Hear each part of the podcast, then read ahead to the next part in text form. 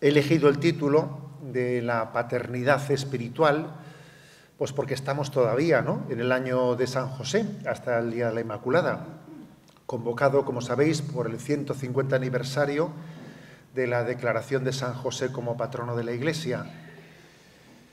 Y bueno, me parece que es una gran oportunidad ¿eh? la, que el Papa nos ha dado en ese escrito que, con el que inauguró este año de San José, Patris Corde, de reflexionar en algo que yo hoy quiero definir como la sombra del Padre, porque sabéis que el Papa ahí recomienda esa famosa novela del polaco, ¿no?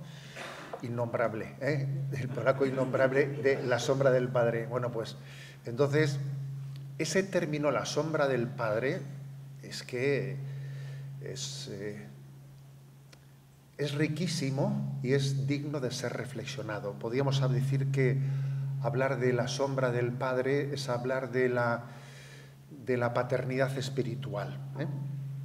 Bueno, San José ilumina nuestra vocación a la paternidad espiritual. Para, para, entender qué es eso de la sombra del Padre, voy a elegir este texto de Mateo 23, 9, que dice, Vosotros, en cambio, no os dejéis llamar rabí, porque uno solo es vuestro maestro, y todos vosotros sois hermanos. Y no llaméis Padre vuestro a nadie en la tierra, porque uno solo es vuestro Padre, el del cielo.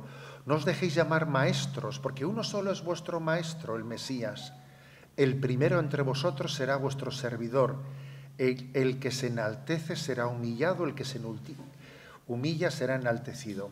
O sea, que no llaméis nadie a Padre en la tierra, pero ¿cómo es eso, no? ¿Cómo es eso de no llamar a nadie Padre si, si de facto eso sí que lo hacemos, no? Llamamos Padre a quien, a quien Dios puso como cabeza de familia nuestra y, y, nos dio, y nos dio pues, la vida junto con nuestra madre. Llamamos Padre también al Padre espiritual.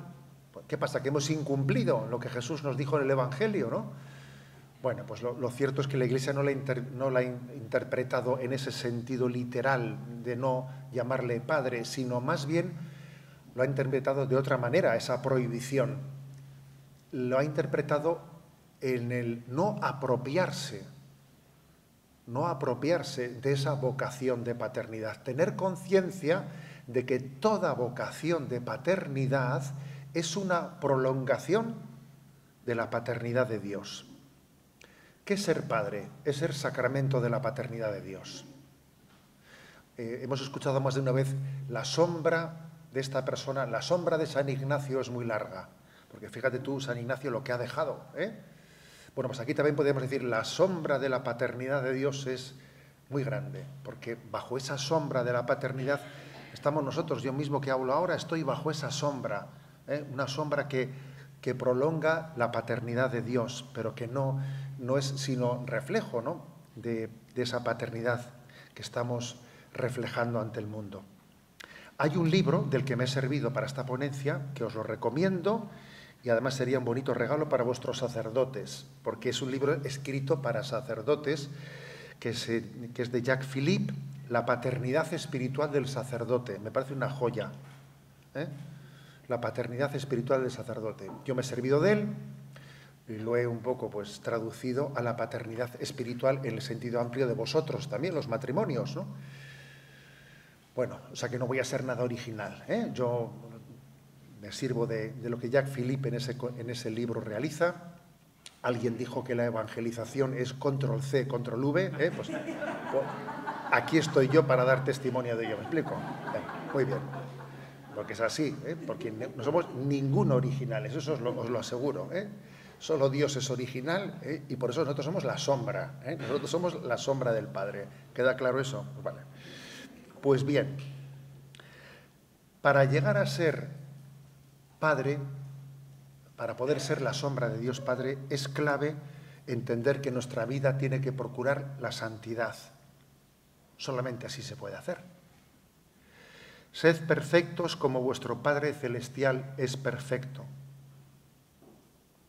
Nuestros hijos tienen derecho a tener padres santos. Tienen derecho.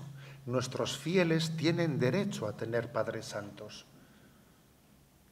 Yo muchas veces he pensado, si yo, si yo hubiese sido el cura de Ars, pues la cosa hubiese sido un poco distinta en Zumárraga, ¿no? Si yo fuese San Francisco de Sales, la cosa sería un poco distinta en San Sebastián. Pero claro, el caso es que, obviamente, aquellos a los que se nos ha encomendado tienen derecho a tener padres santos para poder cumplir su vocación de ser sacramento de la paternidad de Dios. Llegar a ser padre supone todo un camino de conversión que nos permita ser sacramento de la paternidad divina. Estar siempre, digamos, en permanente estado de conversión. Y no os amoldéis a este mundo, dice San Pablo, ¿no? No os amoldéis a este mundo, sino transformaos por la conversión, por la renovación de la mente y del corazón. ¿Por dónde avanzar? ¿Eh? ¿Por dónde avanzar? ¿Por dónde ir por este camino, no? Si tenemos conciencia de ello. Las bienaventuranzas son un camino clave. Las bienaventuranzas nos descubren el rostro de la paternidad. ¿Quieres saber cómo es el Dios Padre? Adéntrate en las bienaventuranzas, auténtico corazón del Evangelio. Bienaventurados los pobres de espíritu, porque de ellos es el reino de los cielos. Bienaventurados los mansos, los que lloran, los que tienen hambre y sed de la justicia, los misericordiosos, los limpios de corazón, los que trabajan por la paz, los perseguidos por causa de la justicia. Bueno, vamos a adentrarnos en las bienaventuranzas, entendiendo que en ellas descubrimos toda ¿no? una escuela, una fuente de paternidad espiritual. En toda paternidad, y me centro principalmente en la primera, ¿eh? bienaventuranza, porque sin duda es la más importante, sin duda es la más importante. Bienaventurados los pobres en el espíritu, porque de ellos es el reino de los cielos. En toda paternidad hay un misterio de pobreza esencial, pobreza de desposesión de uno mismo. Uno no se posee, un padre no se posee a sí mismo. No me poseo en propiedad, soy para aquellos que Dios me ha encomendado, soy para ello, no me poseo en propiedad. Recuerdo ¿no? que en aquella película de la última cima que vimos, ¿eh? que vimos todos, ¿no?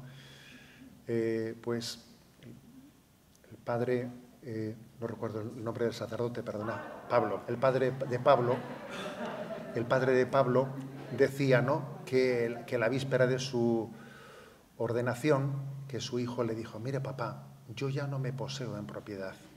Y al padre le impactó aquello. ¿eh?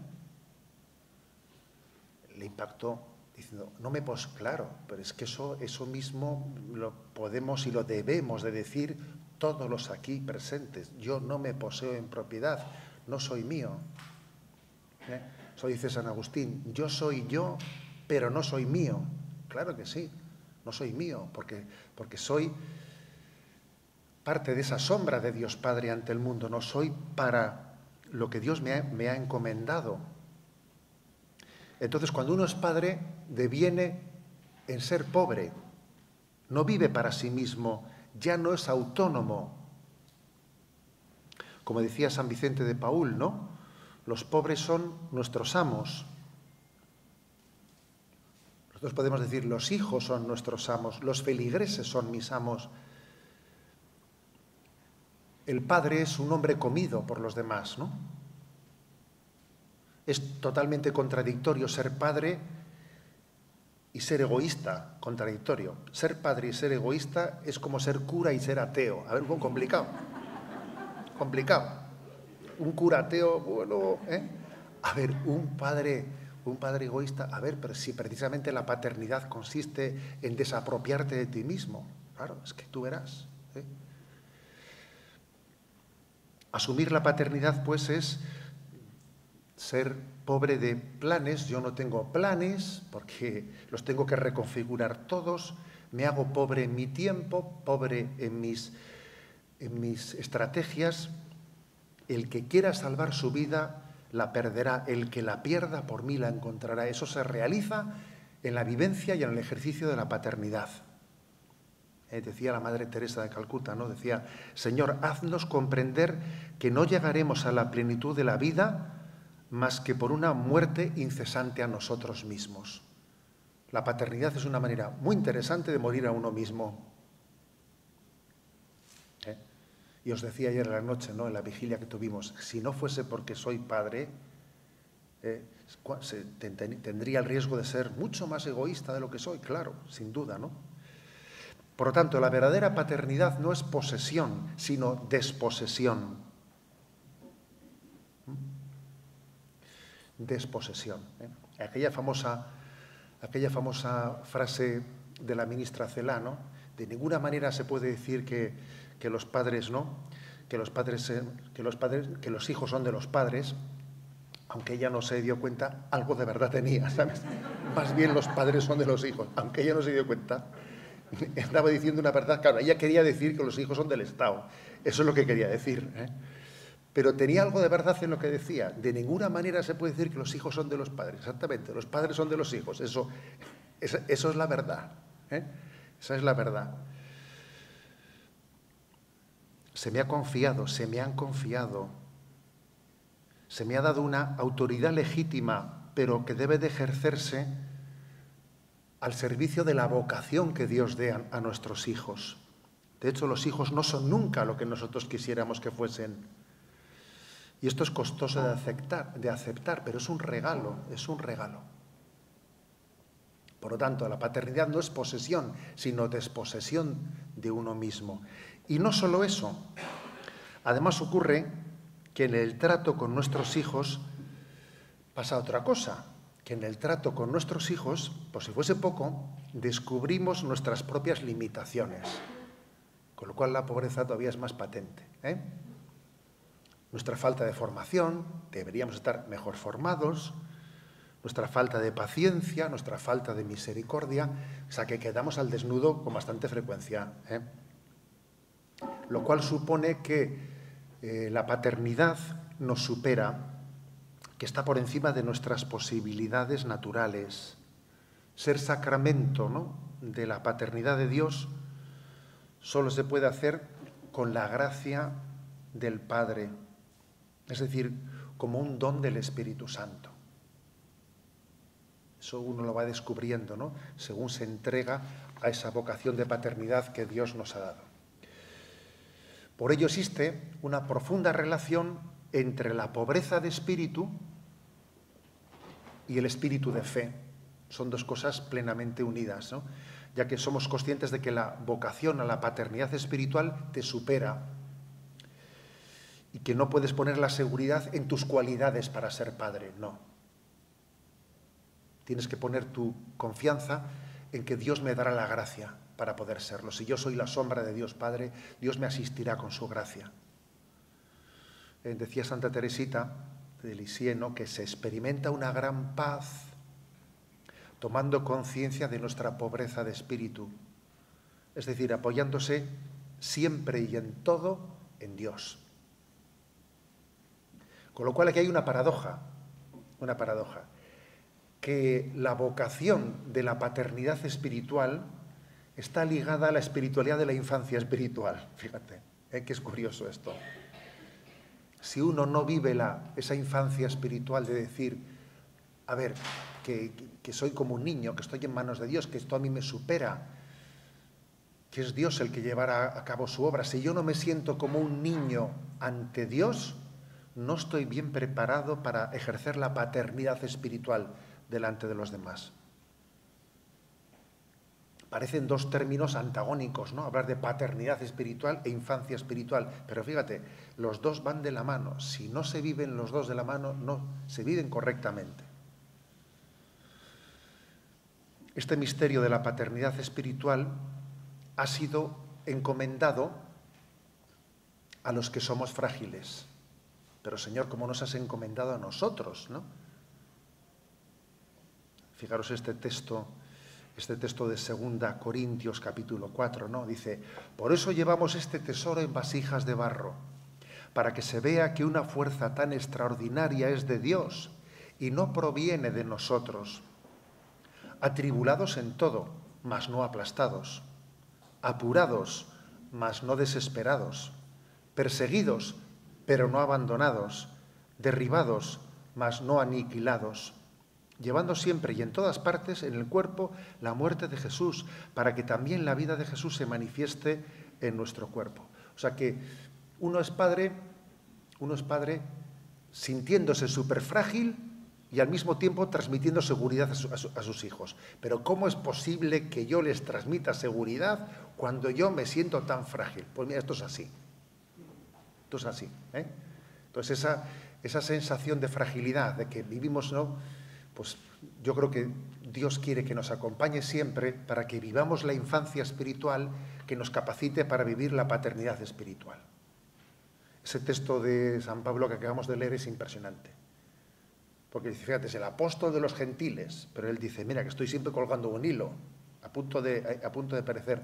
Sabéis que tengo un hermano sacerdote que fue el director de Radio María, y en los años en los que fue el director de Radio María, ahora tuvieron tantos retos y tantas historias, y el lema de Radio María era la gracia de una presencia.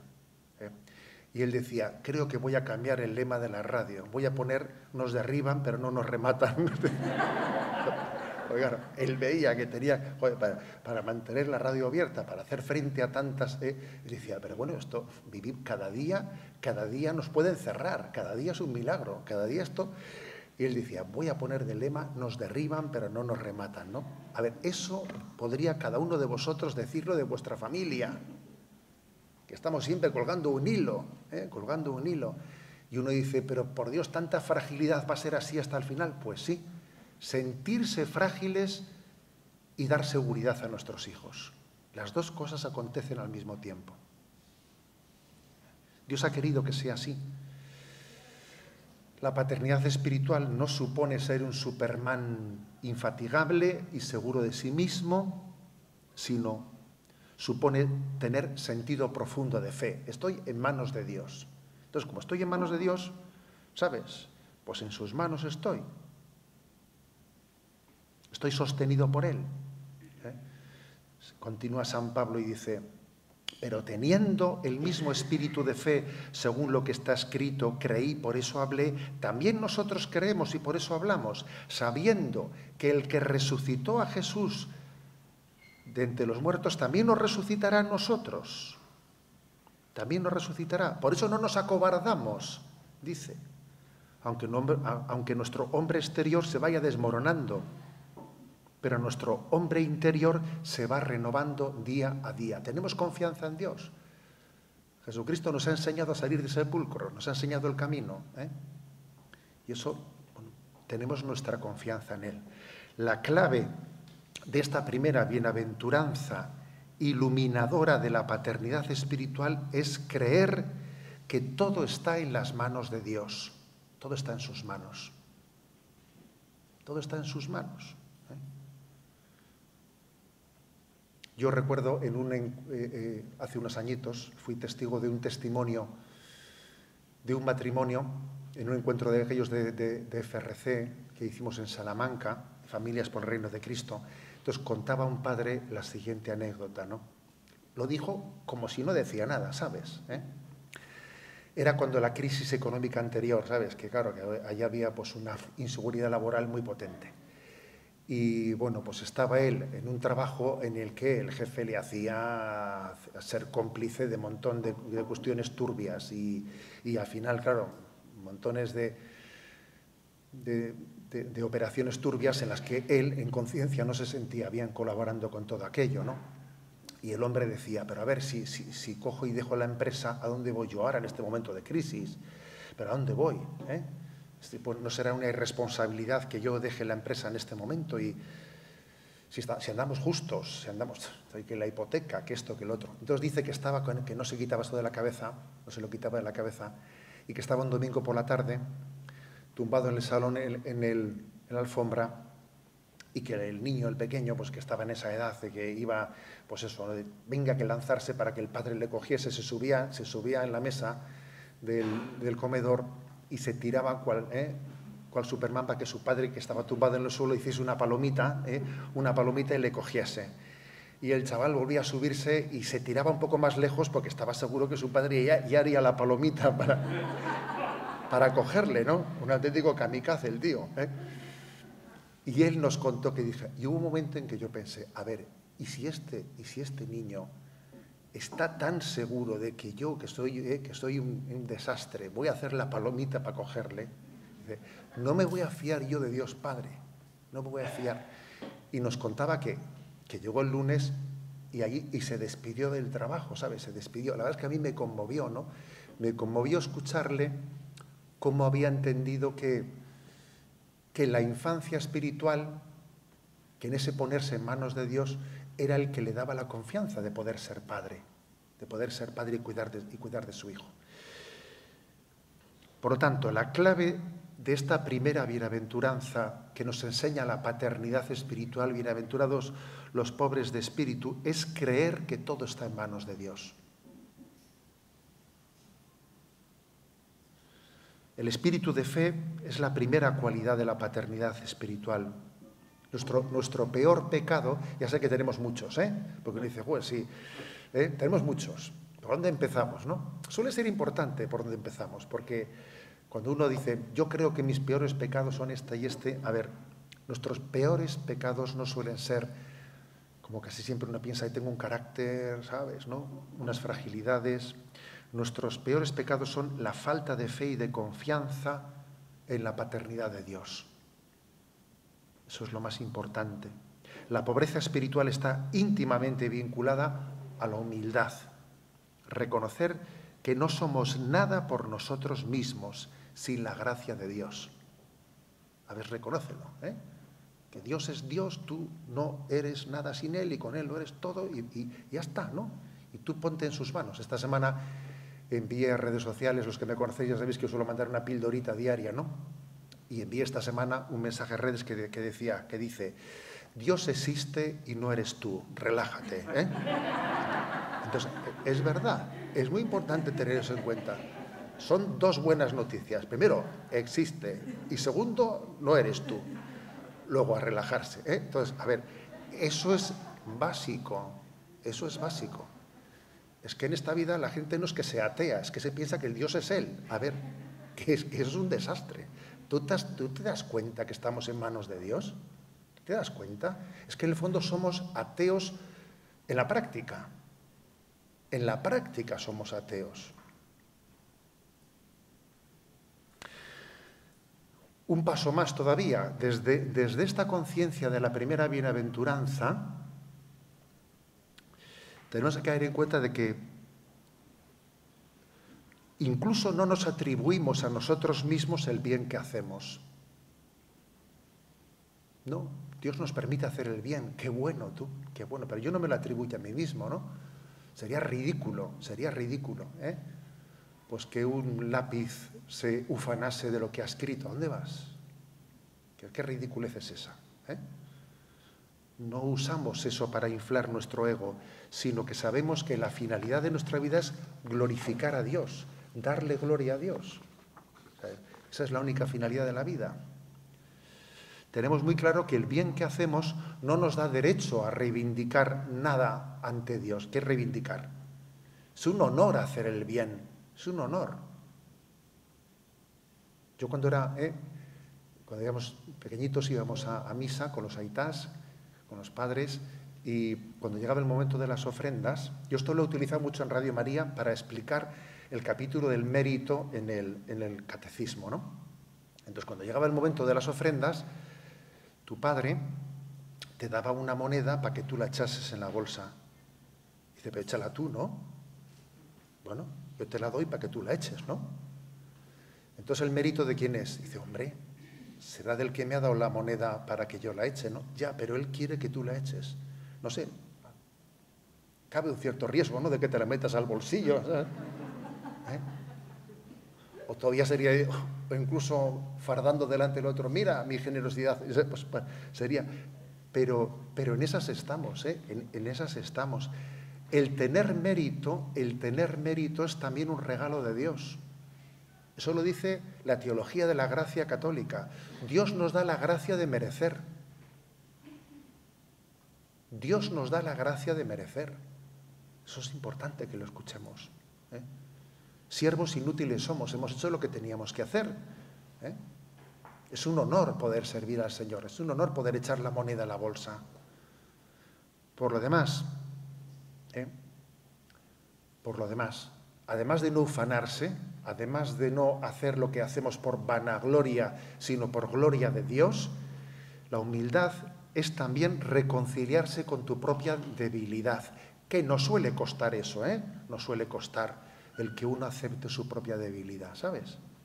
Aceptarse muchas veces es eh, todo un reto en la vida espiritual, porque uno se puede rebotar, no aceptarse a sí mismo, porque no es lo maduro, lo perfecto que quisiera ser, porque de vez en cuando hace el ridículo, hace el camelo, ¿eh? y entonces uno le dice a Dios, Señor, pero quítame esto, pero quítame lo otro, sería mucho mejor padre, lo haría mucho mejor, ¿eh? siento, siento impotencia por esto, siento impotencia por lo otro, pero a ver, y Dios tiene, lo ve de otra manera. A mí uno de los textos de la Sagrada Escritura que más me, impactan ¿eh? es ese de, ese de Pablo pidiéndole al Señor, por favor quítame esta espina que tengo clavada en mi carne. Tengo esta, esta espina clavada, quítamela. Lo haré mucho mejor si me la quitas. ¿eh? Evangelizaré mucho más. Quítame esa espina, quítamela. ¿eh? Y el Señor por tres veces le dice, mira, te basta mi gracia, tú sigue con la espina clavada. Pues fíjate, a uno le gustaría por curiosidad a ver de qué se trataba eso. ¿eh? San Pablo no nos cuenta de qué se trataba. Aquí, en la Sagrada Escritura, curiosidades ¿eh? ninguna. Pero, pero es todo un poema ese texto, ¿eh? Ese texto es, uno diría, Señor, si me quitas esto y lo otro y lo otro, entonces seré mucho más eficaz, lo haré mucho mejor. Sería, y entonces el Señor te dice, te basta mi gracia. Yo ya sé que tienes esa espina, yo cuento con ella y forma parte de tu historia de salvación. Forma parte de tu historia de salvación.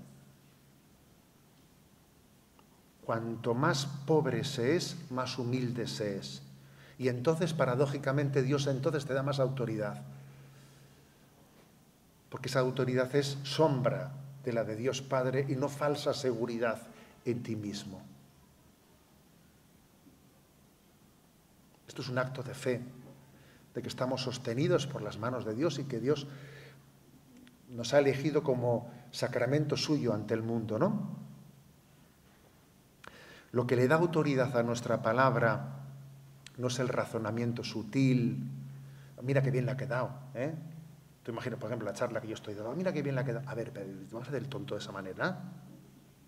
¿Alguien se cree que porque una eh, charla salga mejor, salga peor? ¿Alguien se cree que por eso eso, eso va a ser lo determinante? ¿Tú no te das cuenta que Dios, que Dios eh, es el que mueve el mundo y Dios es capaz de meter un gol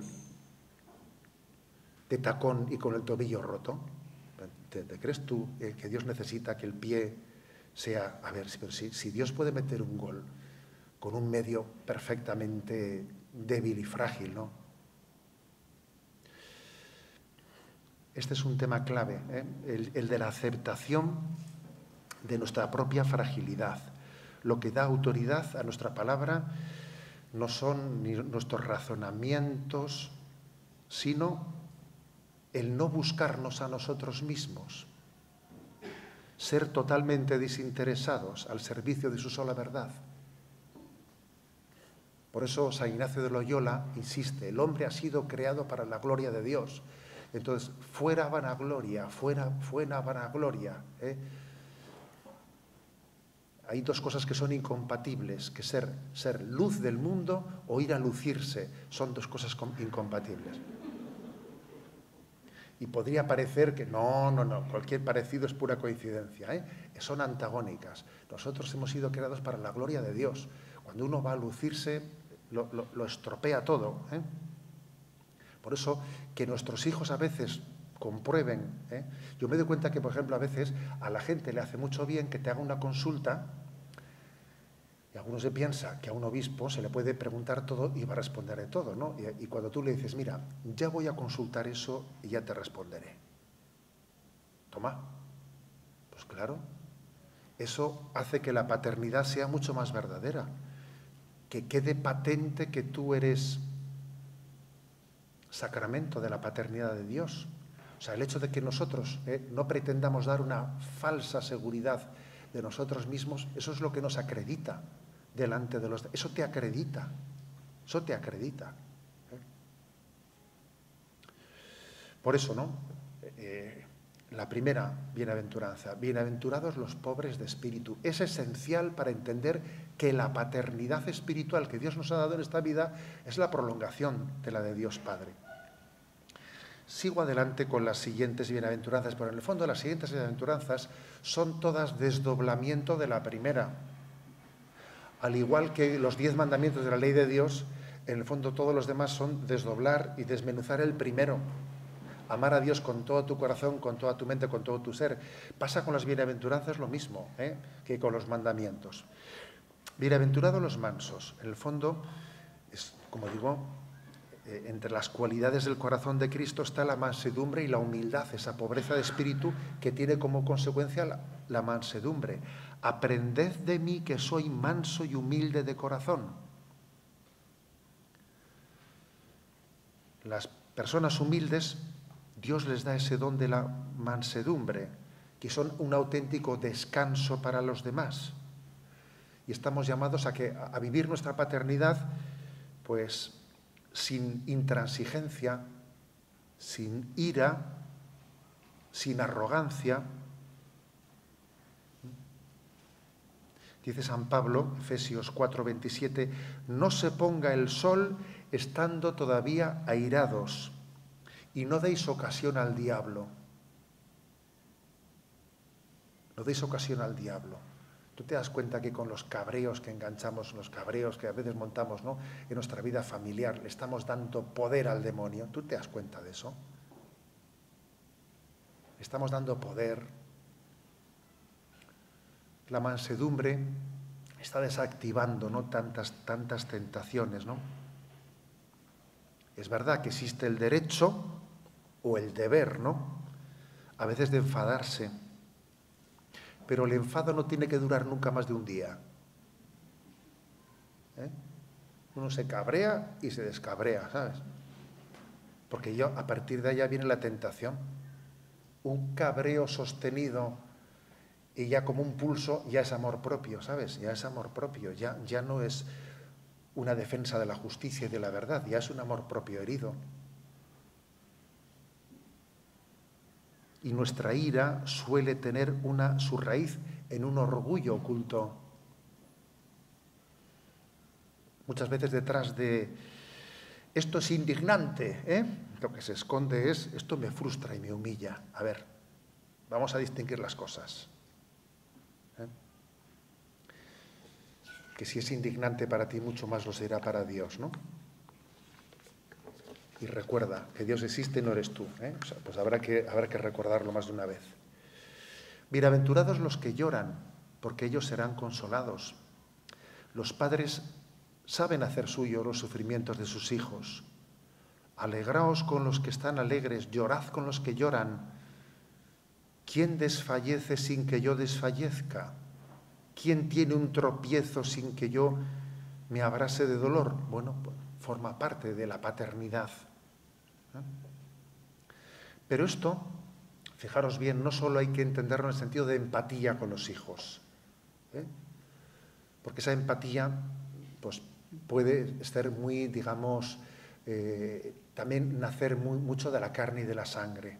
¿Eh? De la carne, incluso a veces nos juega, una mala pasada, que mi hijo no sufra, que mi hijo, a ver, cuidadito con eso, que, tiene, que tiene su riesgo, esa, empatía que nace eh, de, de, una posesión un poco carnal y de querer evitar que nuestro hijo tenga ningún tipo de eh, sufrimiento. Y yo muchas veces digo, la Virgen María no tuvo una maternidad posesiva que le llevase a alejar a Jesús del camino de la cruz.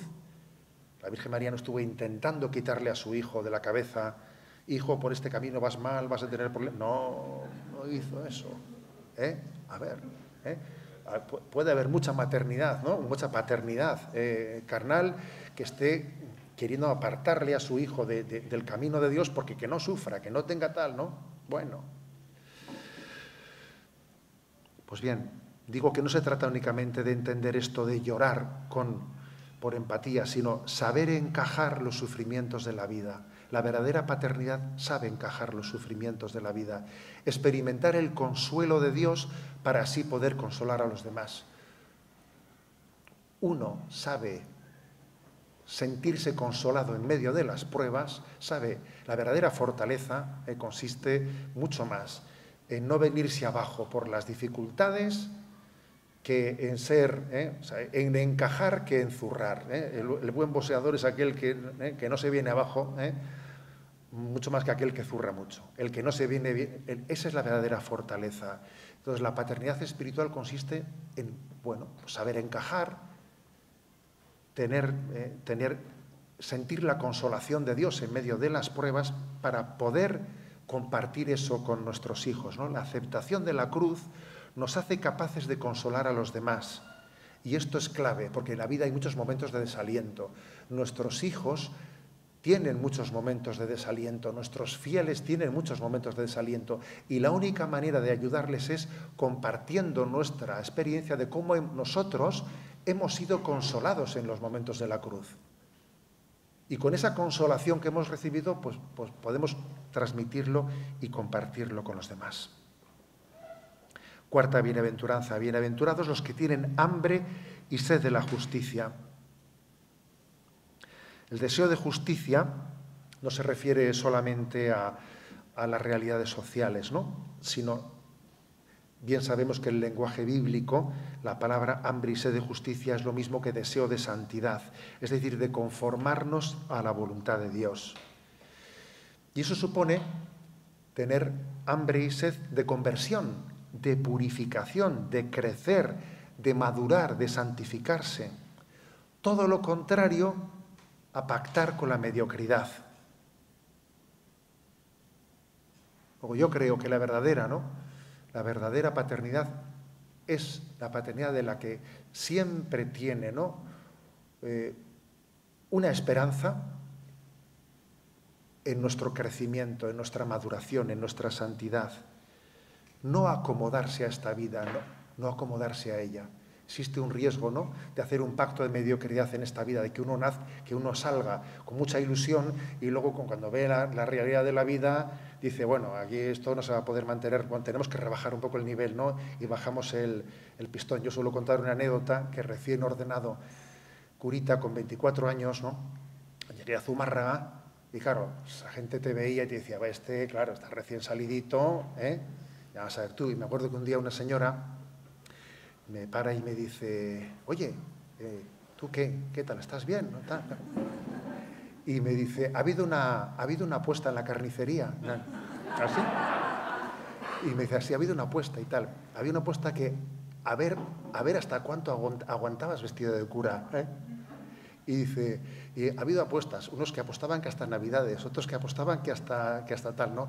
Entonces me hizo una gracia tremenda ver cómo, cómo allí la gente había dicho, bueno, este claro, recién salidito del seminario, ¿eh? pues este viene aquí, pero vamos, aquí ya se pegará la torta ¿eh?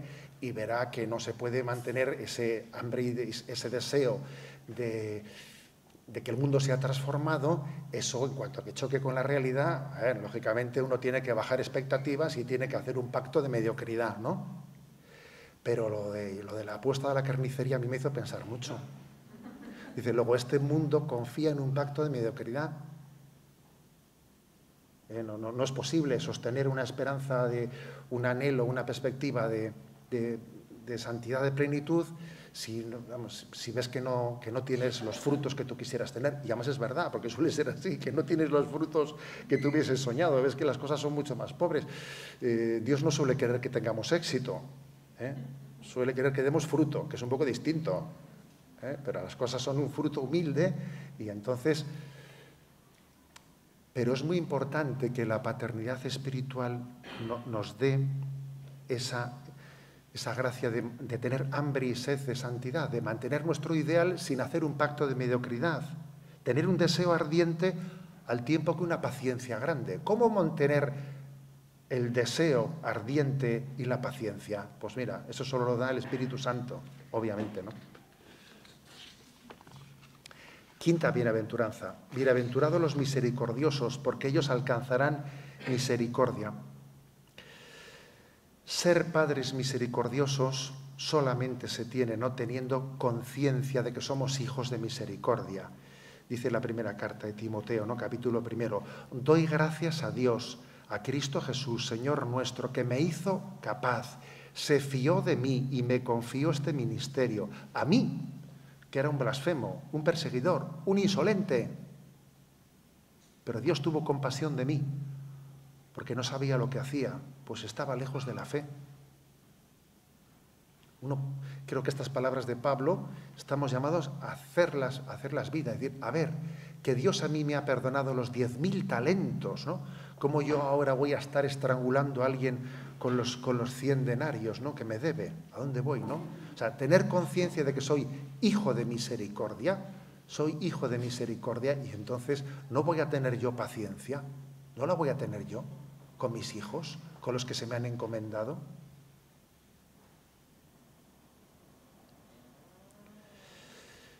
Bienaventurados los limpios de corazón, a esta bienaventuranza, porque ellos verán a Dios.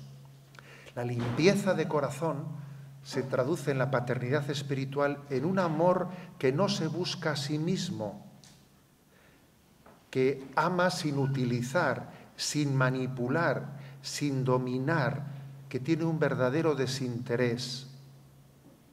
Para poder tener un corazón limpio, ¿cómo se, hace eso? Es muy importante cultivar la gratitud, vivir en un clima de acción de gracias, sabiendo que estamos rodeados de regalos de Dios, ¿no? sin permitir ser invadidos por un clima de, de amargura, de tristeza, de queja, de desánimo, me quejo de esto, me quejo. A ver, si uno vive así, es imposible que tenga un corazón, un corazón transparente, un corazón limpio. Solamente el que ve los dones de Dios, el que se da cuenta de que está rodeado de ellos y entonces siente la necesidad de dar gracias, de expresarlo, de decir, pero, pero cuánto nos quiere Dios, cuántos dones nos ha dado, solamente así se puede ser limpio de corazón. ¿Cuánta gente buena existe? ¿Cuántos dones nos ha regalado Dios? Me acuerdo que había en Radio María un programa que se llamaba Hay mucha gente buena, ¿eh? ¿os acordáis? Entonces traían a colación cuántas experiencias y cuánta gente buena ha habido, ¿no? Yo creo que eso forma parte de la paternidad espiritual, descubrir todas las cosas buenas que Dios ha puesto a nuestro alrededor. Ser, la paternidad espiritual no solo consiste en que tú hagas el bien, sino en que descubras todo el bien que te, rodea y con el que Dios te ha, te ha regalado. ¿no? Séptima bienaventuranza. Bienaventurados los pacíficos, los que trabajan por la paz, porque ellos se serán llamados hijos de Dios. Es consecuencia de todo lo anterior. Si somos pobres de espíritu, si somos humildes, mansos, capaces de aceptar el sufrimiento y de recibir el consuelo de Dios, si nuestro deseo más profundo es buscar la santidad, si somos misericordiosos y nuestro amor es puro y desinteresado, entonces uno vive en paz, vive en paz. Y no pierde la paz fácilmente, ciertamente, ¿no? Y entiende las palabras de Jesucristo, la paz os dejo, mi paz os doy, y no os la doy como la da el mundo. Y esto es, esto es curioso, ¿no? Uno puede estar rodeado de líos y estar en paz. Yo me acuerdo mucho de, la imagen de Santa Teresa de Jesús del castillo interior. ¿eh? Esa imagen del castillo interior en la que ella describe el alma como un castillo en el que está pues, el, foso de alrededor, está la, primera, eh, pues, la primera almena, pero ahí dentro del castillo hay pues, un montón de lugares en el que a veces los atacantes llegan a entrar en la primera zona del castillo, igual entran en la segunda, pero ella dice, pero hay en la habitación interior del castillo hay una habitación en la que solo habita, en la que solo habita Dios, y en la que no puede, no, puede penetrar ningún enemigo, ¿no? Y eso, esa es la paz de Dios, que no es, no es una paz, no es un irenismo de hacer como si no viese los problemas. Veo todos los problemas, pero esa paz solamente me la puede quitar el no, vivir en gracia de Dios, que es cuando yo abro la puerta yo, la abro yo, ¿no?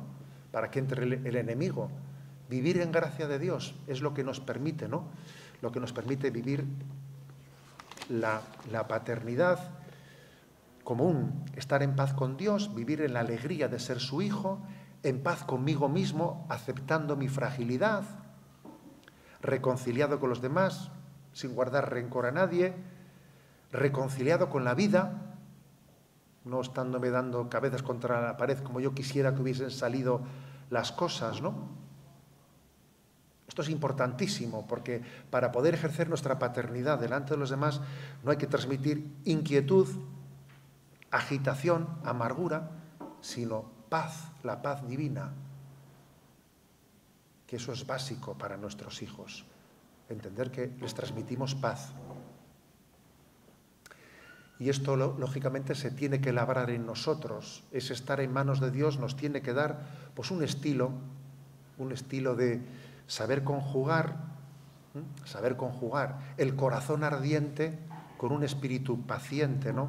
No vivir en el conflicto permanente, tener un, dominio sobre, eh, sobre nuestras palabras, sabiendo callar,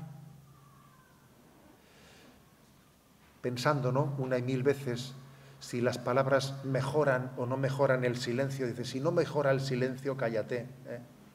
Lo que no mejora el silencio, ¿eh? pues es absurdo. Nace, nace de, un, de un corazón que no ha sido sanado por la paz del Espíritu Santo. Y por último, la, octava bienaventuranza. Bienaventurados los perseguidos por causa de la justicia, porque de ellos es el reino de los cielos. ¿no? A ver, no hay parto, ¿no? No hay parto que no tenga también su, su ingrediente doloroso. ¿eh? No, hay parto. Y la paternidad es, pues es un parto, ¿no? La paternidad supone engendrar y no se engendra sin sufrimiento. Eh, dice San Pablo, ¿no? La carta de Filemón, te encomiendo a Onésimo, mi hijo, a quien engendré en la prisión, o sea, eh, que, lo he engendrado en, una situación de sufrimiento, que en la cárcel Dios me ha permitido ¿no? llevar, llevar adelante esta paternidad espiritual de esta persona. Que todo aquello, ¿no? todo, todo don de Dios supone un, sufrimiento, una, una contradicción. ¿Y sabéis cuál suele ser una de las primeras contradicciones? Del amor de paternidad pues que muchas veces no es correspondido por los hijos como uno hubiese querido que fuese correspondido, ¿no? Desde dentro, desde dentro muchas veces, ¿no? Pues existe ese sufrimiento, porque si te atacan desde fuera, bueno, pues, ¿eh? Bienaventurados los perseguidos. Bueno, pues si son desde fuera, los de fuera los que te persiguen, parece que uno lo asume mejor. Pero cuando son los de dentro, los de dentro los que te persiguen, cuando es el fuego amigo, en el seno de la iglesia, en el seno de la familia, pues eso también es así. Esa persecución no únicamente acontece ¿eh? desde, desde fuera, acontece también desde dentro. Y Jesús nos dijo, si a mí me han perseguido, también os perseguirán a vosotros. A, Jesús también le traicionaron. Lo lógico también es que a nosotros, ¿no? Nos, que también recibamos traiciones, que recibamos zarpazos fuertes, ¿no? Que formen parte de la persecución. E insisto, que a veces hemos, hemos eh, pues cuando uno habla de, de, la persecución, piensa en la persecución de los romanos, eh, de los romanos que persiguieran a los cristianos. Ya, pero es que esa persecución acontece desde, desde, nuestra, propia, desde nuestra propia casa, eh, dice Jesús. Pero eres tú, mi amigo y mi confidente. Si fuese mi enemigo el que me persiguiese, pero eres tú el que me ha traicionado. Y a veces esos zarpazos tenemos que asumirlos muy de cerca y no sentirnos decepcionados. Bienaventurado el que no se sienta decepcionado por mí. Incluso en los momentos de la persecución, incluso en los momentos de, las, eh, de los zarpazos de la vida. En definitiva, paternidad espiritual. ¿eh? Os, os invito a que leamos las bienaventuranzas en el capítulo quinto de San Mateo, aplicándolas a la vocación que Dios nos ha dado, ¿eh? a la vocación de la paternidad, pidiendo el don a San José, ¿eh? pidiendo el don a San José de ser sacramento de Dios Padre. Todavía tenemos año de San José hasta el día, hasta el día de la Inmaculada. ¿eh? Hasta el rabo todo es toro, se dice, ¿no? O sea que hasta el final estamos el año de San José. ¿eh? Y estamos todavía a tiempo de pedirle, de pedirle este don. ¿eh? lo dejo aquí y si os parece tenemos un rato de diálogo. Adelante.